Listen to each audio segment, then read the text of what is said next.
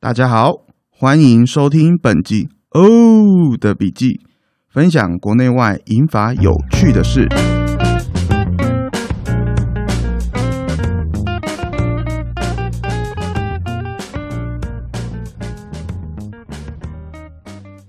大家好，我是欧德。那今天呢，再来跟大家分享一些跟银法相关有趣的事情。上一集呢，分享完之后。有很多不同产业的朋友有给一些很有趣的回馈，因为呢，之前欧德大部分都是在科技或者是金融产业工作，那这些朋友呢就想说，在你现在在银法跟照顾产业的话。他们在不同的产业，可不可以产品或者是服务有怎么样的延伸，或者说是可以怎么样啊来切入到这个银发产业？因为好像现在媒体啊，或者是各方面的报道都说这个地方是一个啊商机很大的一个世界。我觉得这个切入点也很有趣。以后呢，欧德呢就会来分享一下很多一些国外的一些案例啊，或者是台湾还没有正还台湾正在成型。或者是正在布局的一些啊，可能产业内的，或者说是一些国外的一些经验。今天呢，来跟大家分享什么样的一个切入点呢？啊，大家其实有在开车吗？其实有在开车的朋友应该都知道，在台北开车呢是一件非常非常。啊，一个很大的一个冒险啊，就是如果一个红绿灯你没有切出去的话，可能就要等一辈子。所以，像我太太她一直以来有车，她也都不敢开，这就是开车的一个很大的困扰。所以，你可以想象。开车，它其实是一个非常需要五官啊、五感啊、五感非常啊很有 sensitive，就是五感非常需要专注的一个工作，跟一个你看你的眼睛、你的啊耳朵，耳朵要听你副驾在那边可能是在那边唠叨，然后眼睛要看路况，然后你还要在啊随时注意是一个什么样的状况，所以开车是你开车的时候，你需要非常非常的专注。先来分享一则日本的消息，在去年十一月的时候呢，朝日新闻有出一个新闻，就是日前在东京池袋有一名高龄人士驾驶的车辆陆续撞上行人，并严重受损，那他造成了十二人的伤亡。诶，这名高龄人士的身份非常特别。啊，欧德会学老高一样，会另外再选一集来特别讲这个高龄人这一名啊，高龄人士的身份造成日本社会的一个议题哈。这一名高龄人士他发生这个呃车车祸造成十二人的伤亡，日本哦政府针对这件事情，他召开一个紧急对策，你就可以知道这个人的身份有多特别哈。那这个是另外一个事情，他召开紧急对策，他希望呢以后为了预防高龄驾驶等人。引发事故，他必须要在汽车产业去广配去推动一个叫自动刹车一个配备。其实现在有很多车都已经有自动刹车的啦，但是不是每一台车都有，所以他们日本政府呢希望以后都推广每一台车都要有这样自动刹车的安全驾驶支援车辆。针对高龄呢，他们还希望已经缴回驾照的高龄人士呢，他们可以去推动一些像。定额计程车的一些制度啊，或者一些接送的一些方式，让他们啊不开车或者是缴回驾照之后，他们一样可以在交通上面可以有一个便利性，那也不会啊对社会可能有一些负面或者是有一些危害的一些风险，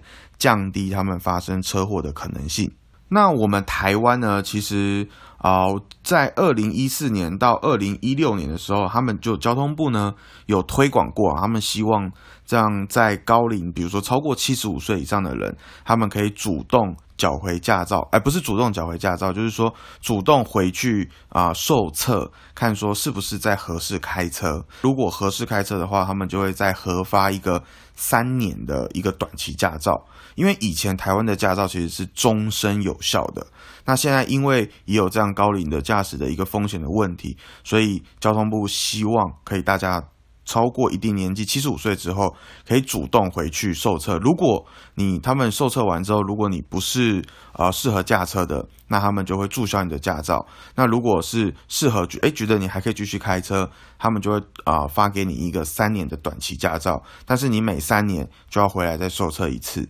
所以呃，看我看上次的报道是说，呃，二零二零年到六月的时候统计已经有三十五万人已经有来做这样受测一个动作，那好像还是有一部分的人没有。如果你没有呃回去受测的话，七十五岁以上没有回去受测的话。在以后，这个驾照就会自动注销。你以后在车上、路上开车的话，就会受到警察的临检而接收罚单。那这件事情跟现在欧德要分享的有什么关系呢？其实呢，开车这件事情啊，在日本有一间公司，它叫 OFA Support。OFA 呢是 One for All。就是我为人人那个意思，我不知道他取这个公司的名字有没有参考那个英雄学院，就是那个很有名的漫画里面那个英雄 One for All，我不知道，可能有 OFA Support，它其实一间什么样的公司？它其实就是一个驾训班，就是跟我们台湾的一般驾训班一样，就是去那里考一个呃考一个驾照，那他那边就会提供你这个啊驾驶的一个训练。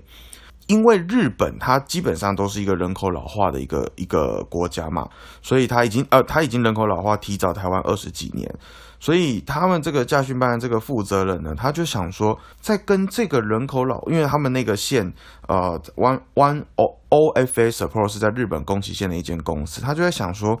他可以跟这个人口老化这件事情可以做什么样的结合，后来他就发展出了一个非常特殊的一个一个经验值，其实。他们本身，他们是一个家族的一个企业啦，所以他自己在开驾训班的同时，他的家族他们也有做这个呃老人的照护啊，跟复健的一个一个比较像是台湾所谓的一个啊复健的一个中心。那他就想到说，驾训这件事情可不可以来跟复健做结合？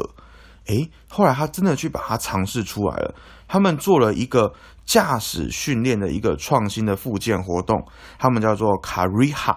Carriha，，他们其实如果翻成日文的话，呃，翻成中文应该就叫做驾驶附件。他们怎么样做？其实就像刚刚欧德所讲到的一样，因为驾驶车辆它是一个非常需要用到高度运用感官跟考验动作协调的一个活动，它必须要同时训练到视觉、听觉跟识别还有判断的操作能力，所以他把这个驾训的这套呃理论呢，用在啊引法跟老人的附件上面，他发现如果你去训练跟啊，这些听觉、视觉、识别跟判断操作能力的时候，可以非常有效的对预防失智，或者说对一些脑部的附件有一个非常非常好的一个帮助。所以，他研发出来这套理论跟这个实呃实用的这个价值的时候，引起非常非常广大的一个回响。后来，他真的也就把这个呃实际的东西，他去。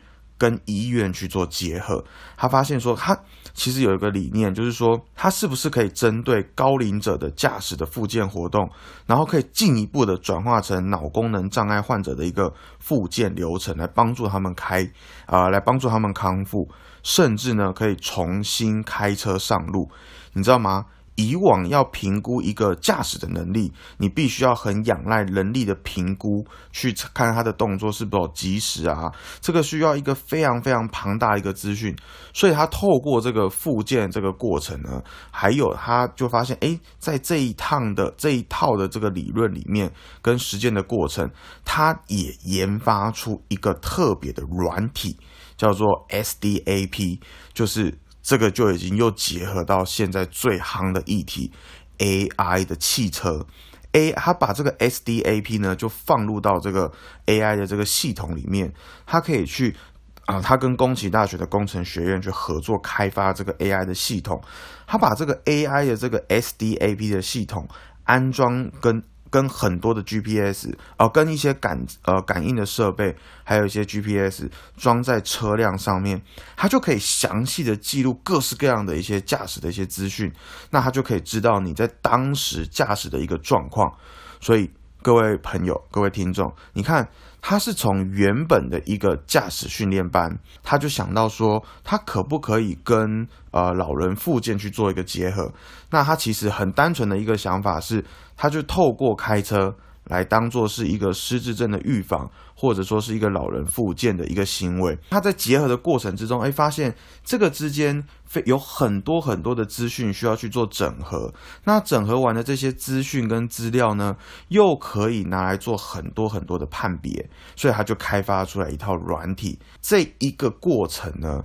其实就是我们在常常在讲的。其实他就是把他的产品跟服务去做一个不同的延伸，跟去做一个不同的结合。为什么现在这个 AI 的汽车大家这么看好？其实就跟呃我们的特斯拉马斯克很像。他常常就会去想一些天马、一些天马行空的天马行空一些事情，像马斯克他就想说，呃，他把那个太空的那个汽车啊，他把汽车发射到太空中，那可以发射到火星那边去。他想说，以后他如果他的 SpaceX 如果已经可以发射到呃外太空的的火星移民计划去之后呢，他的。今天他发射的那台汽车，他就可以先当一个探导，他可以先去跟火星人，可以去先去打声 hello 啊，然后可以先打声招呼。欧德想要讲的就是说，其实未来有很多的事情是要靠你现在的想象去无限的去延伸。你可能现在呃一般做的是驾训班的这个工作，你可能不知道哦，原来他还可以再去跟引法，可以去跟照顾做怎么样的结合。都不知道，其实没有人知道。那其实你只要去做尝试，比如说，就像今天分享这个例子，他从驾训班开始，然后把这个呃附件把它导入到这个过程里面，然后甚至还开发了一套软体，一个 AI 的一个软体。那这个我觉得就非常非常的有趣，也分享给大家。因为呢，呃，上一次的这个分享完之后，很多人。对银法或者是照顾产业，其实大家想到银法很容易就想到照顾产业了，因为因为银法大家想到第一件事情就是，哎，是不是就是去住到安养院啊，或者说是啊做可能是长期卧呃卧在床上需要人家做照顾的这样的一个行业，比如说现在照服员啊、医生啊、社工这种专业人员在从事的一个行业，其实不尽然。就是其实照顾产业是一个非常广的一个产业，它不是只有在长期卧床的人会需要照顾。其实从一开始啊，你可能是在健康的状态，你可能慢慢慢慢的时候就需要有一些生活上的辅具，或者说是更多的一些服务或者是工具来帮助你在进入到银法的时候有一个更好的一个生活一个状态。所以欧德常常在讲，银法有三百六十行。不是只有安养房，那我们非常非常期待啊，各界的朋友跟不同的产业的朋友，可以大家互相的一同的交流，甚至如果你是在读英法科系的相关产业的学生，